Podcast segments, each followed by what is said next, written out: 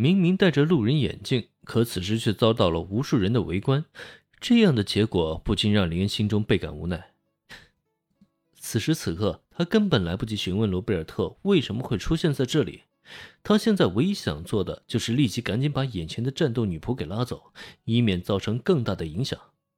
可让林恩没有想到的却是，就在他迎上罗贝尔特之际，在他的身后，与昨天转学过来的魔法国度居民千斗五十铃同学也在同一时间跟上了。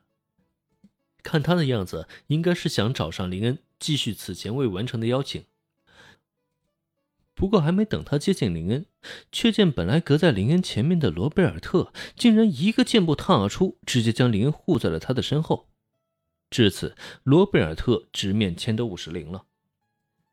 两个女孩的目光对视，形成了一种十分微妙的气场，让原本嘈杂的校门口在这一刻瞬间悄然无声了。所有人的目光都注视在这两个人的身上。然而，面对周围的注视，罗贝尔特和千德五十铃却视若无睹，仿佛在这一刻，他们眼中只有彼此了。这到底又是个什么情况呢？突然被罗贝尔特护在身后的林恩不禁对此来的莫名其妙。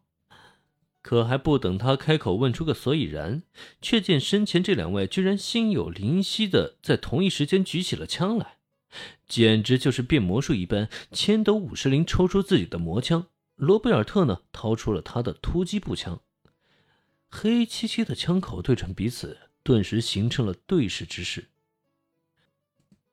我勒个去啊！两个人持枪对视，事态瞬间严峻了起来。林恩见状，心里简直就直骂娘了。他们这是在搞事情啊！尤其看到周围那一双双惊讶的目光之后，如果这俩妹子之中有一个先开了枪，天知道会造成多大的事端呢！哎，误会误会，自己人啊！就在这一刻，林恩所做的只能连忙上前，伸手抓住两人的枪管，至少先将危险解除再说。至于在这之后嘛，cos 表演而已，大家别惊讶，都赶紧散了吧，散了吧啊！cos 表演，林恩的开口让周围本来还惊讶的学生们纷纷了然。作为一个 A C G 文化盛行的特区，东英这边的 cos 演出啊，实在不要太常见了。虽然堵在校门口的表演让人多少有些奇怪，但却也不是完全不能够理解的。呃，原来是表演啊，吓我一跳啊！周围纷纷的议论声让林恩不禁心中暗暗吐槽。不过他也知道现在不是吐槽的时候，忙不迭拉上两个妹子，朝小兰和原子打招呼，让他们跟上。一行人急匆匆从校门口逃离，好不容易才躲到一个无人的偏僻角落里。哎，我说千斗同学，你这是要干嘛啊？确认四下无人之后，林恩有些没好气的看向千斗五十铃。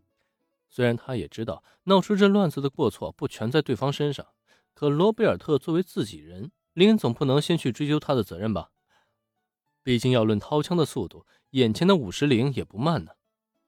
面对林恩无奈的表情，千斗五十铃神色微微一僵，但又很快变成了一副冰块脸，用没有任何表情的语气向林恩开口邀请：“我我很想有诚意的邀请你一起去游乐园。”“哼，很有诚意？你所谓的很有诚意，就是掏枪与我家女仆对峙吗？”“我……嗯……